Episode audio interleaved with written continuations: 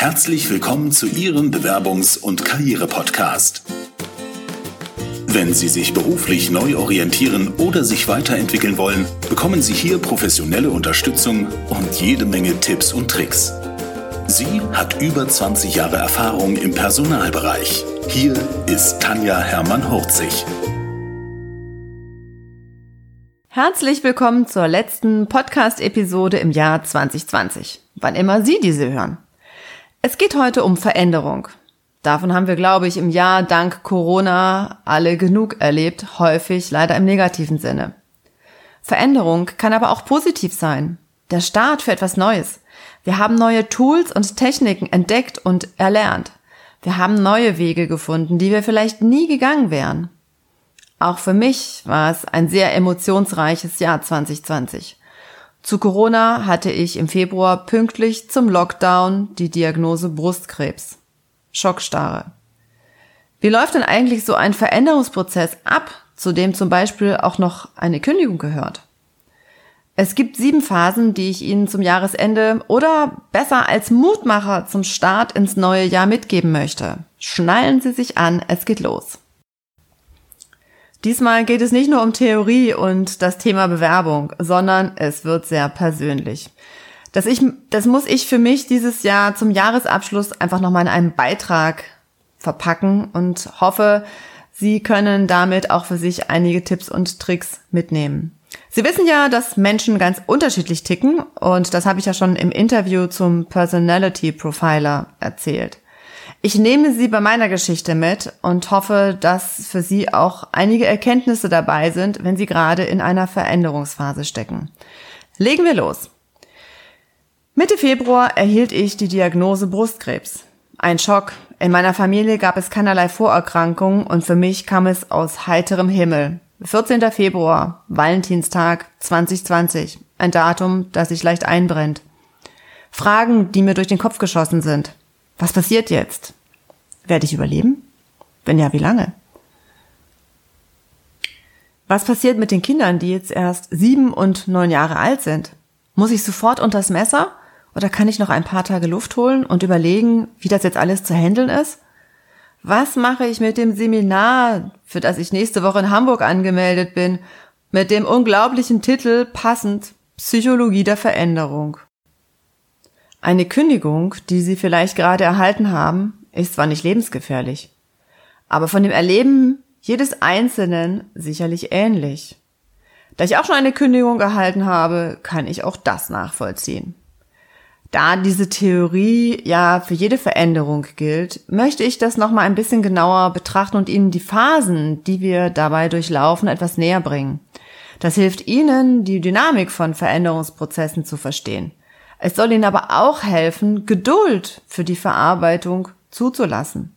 Dann fällt ihnen die ein oder andere Handlungsweise bestimmt leichter und sie merken, wo sie gerade stehen. Das habe ich mich in den letzten Monaten, trotz meines Wissens, auch immer wieder gefragt. Habe ich es schon verarbeitet? Habe ich es verdrängt? Oder habe ich es einfach blitzschnell akzeptiert und gar nicht so recht mitbekommen?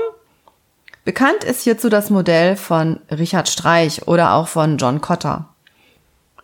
Sie beschreiben darin sieben Phasen der Veränderung und den emotionalen Verlauf, den Sie sich so vielleicht besser als spontane Achterbahn vorstellen können. Wer es erlebt hat, wird das bestätigen.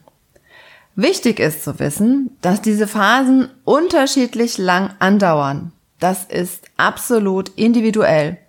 Egal, ob Sie Führungskraft sind, die ein Team durch eine Veränderung führt oder selber Bewerber im Veränderungsprozess sind, muss Ihnen das zu jedem Zeitpunkt bewusst sein. Manch einer ist ganz schnell, andere brauchen für die Phasen viel länger. Bei Change-Projekten können wir hier sogar von drei bis fünf Jahren sprechen.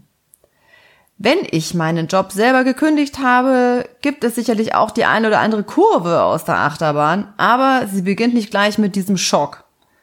Die Themen Angst und Unbehagen gibt es aber auch und sie können auch unterschiedlich lange ausfallen. Wir sind ja meist in unserer Komfortzone, wenn uns eine Nachricht, bei mir war es Brustkrebs, oder derzeit häufig eben die betriebsbedingte Kündigung erwischt. Was passiert denn dann? Wie sehen diese sieben Phasen jetzt aus? Die erste Phase ist der Schock. Der Mensch ist ein Gewohnheitstier und jede Veränderung wird häufig als Schock erlebt, mal größer, mal kleiner. Wir erleben eine Situation, die Veränderung bedeutet und sind zunächst schockiert. Wir haben Angst vor der neuen Situation und fühlen uns plötzlich damit komplett überfordert oder wir sind nicht bereit, uns auf etwas Neues einzulassen. Daher ist die Suche nach einem neuen Job häufig direkt nach der Kündigung auch so schwer und anstrengend. In dieser Phase ist oft eine sinkende Bereitschaft zum Handeln zu beobachten, da die bisherigen Verhaltensweisen nicht mehr anzuwenden sind. Häufig ist die Phase dann durch abwartendes Verhalten und verlangsamte Prozesse geprägt. Manchmal gibt es vor dieser Phase auch schon negative Vorahnung, gerade wenn es zum Beispiel um betriebsbedingte Kündigungen geht. Dann kommt die Ablehnung und die Verneinung. Nach dem ersten Schock folgt die Ablehnung. Die Ablehnung ist zum Beispiel mit dem Satz, das kann doch gar nicht wahr sein oder ich glaub's einfach nicht verbunden. Die Ablehnung ist vollkommen normal, da unser Gehirn auf Automatisierung programmiert ist und bei Veränderungen erstmal stockt. Oft ist hier auch die Angst dabei, das Vertraute zu verlieren. Dann kommt die Einsicht. Hier startet die Auseinandersetzung mit der Veränderung und es beginnt die eigene Einstellung hierzu, sich auch zu verändern. Es ist unausweichlich, wir verstehen es, wir wollen es aber nicht wahrhaben. Und wir wollen uns auch nicht persönlich verändern. Die Stimmung ist schlecht und das Energielevel sinkt bei den meisten. Auf rationaler Ebene wird die Entscheidung zur Veränderung akzeptiert. Nach dem Motto, okay, ich akzeptiere es, aber Emotional ist die Entscheidung noch lange nicht durch. Bis es zur Akzeptanz kommt. Das ist die nächste Phase. Erst in dieser Phase beginnt die emotionale und rationale Akzeptanz der Veränderung. Der emotionale Tiefpunkt ist erreicht.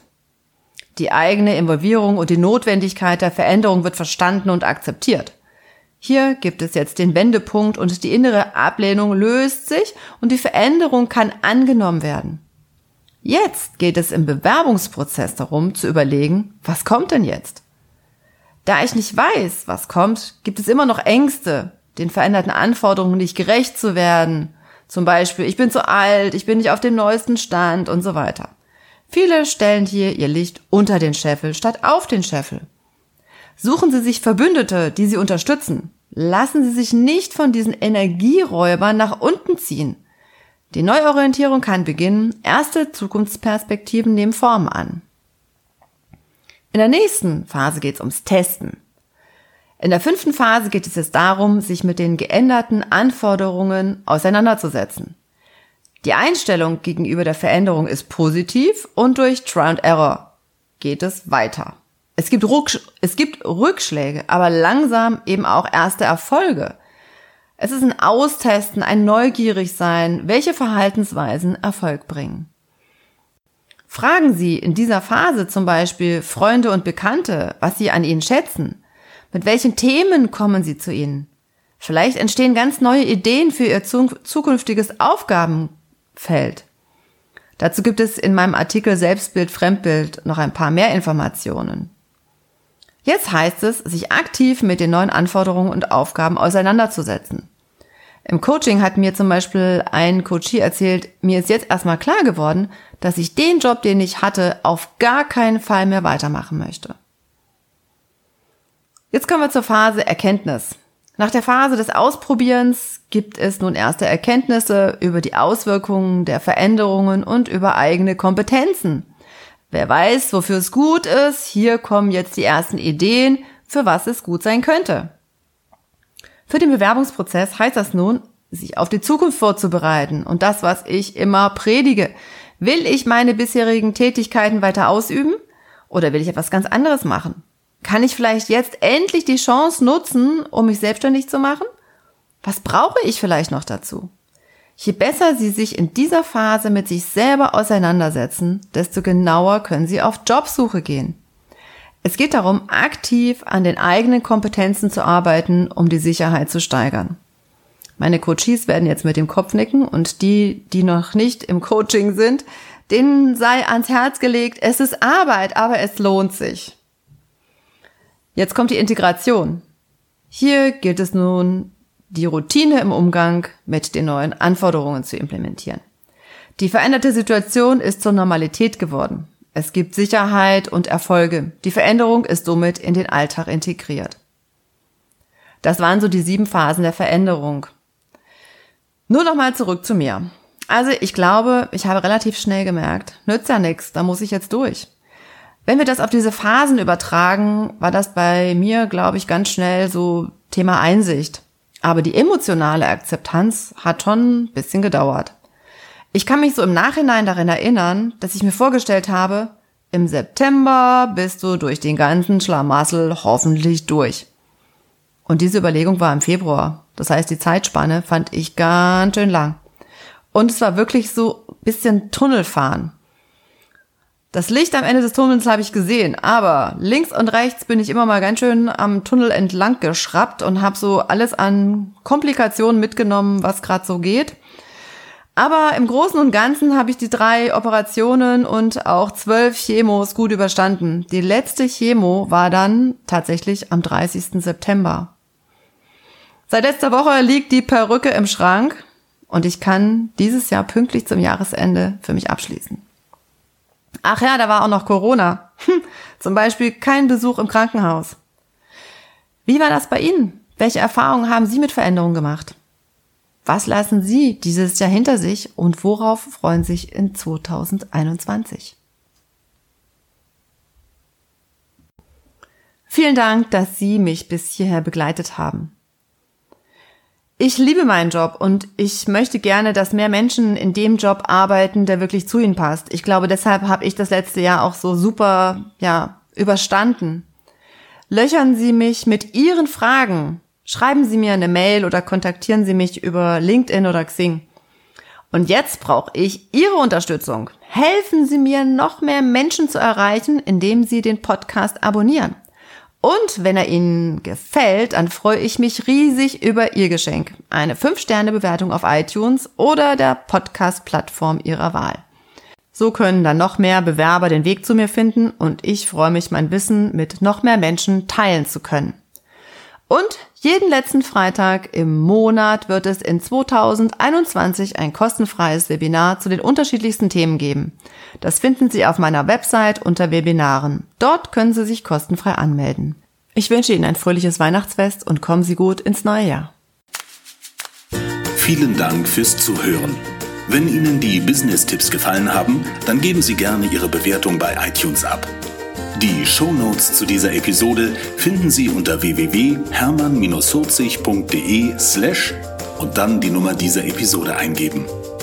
Und die besten Bewerbungstipps aus dem Podcast gibt es unter www.hermann-40.de slash Bewerbungstipps. Bis bald beim Bewerbungs- und Karriere-Podcast mit Tanja Hermann-Horzig.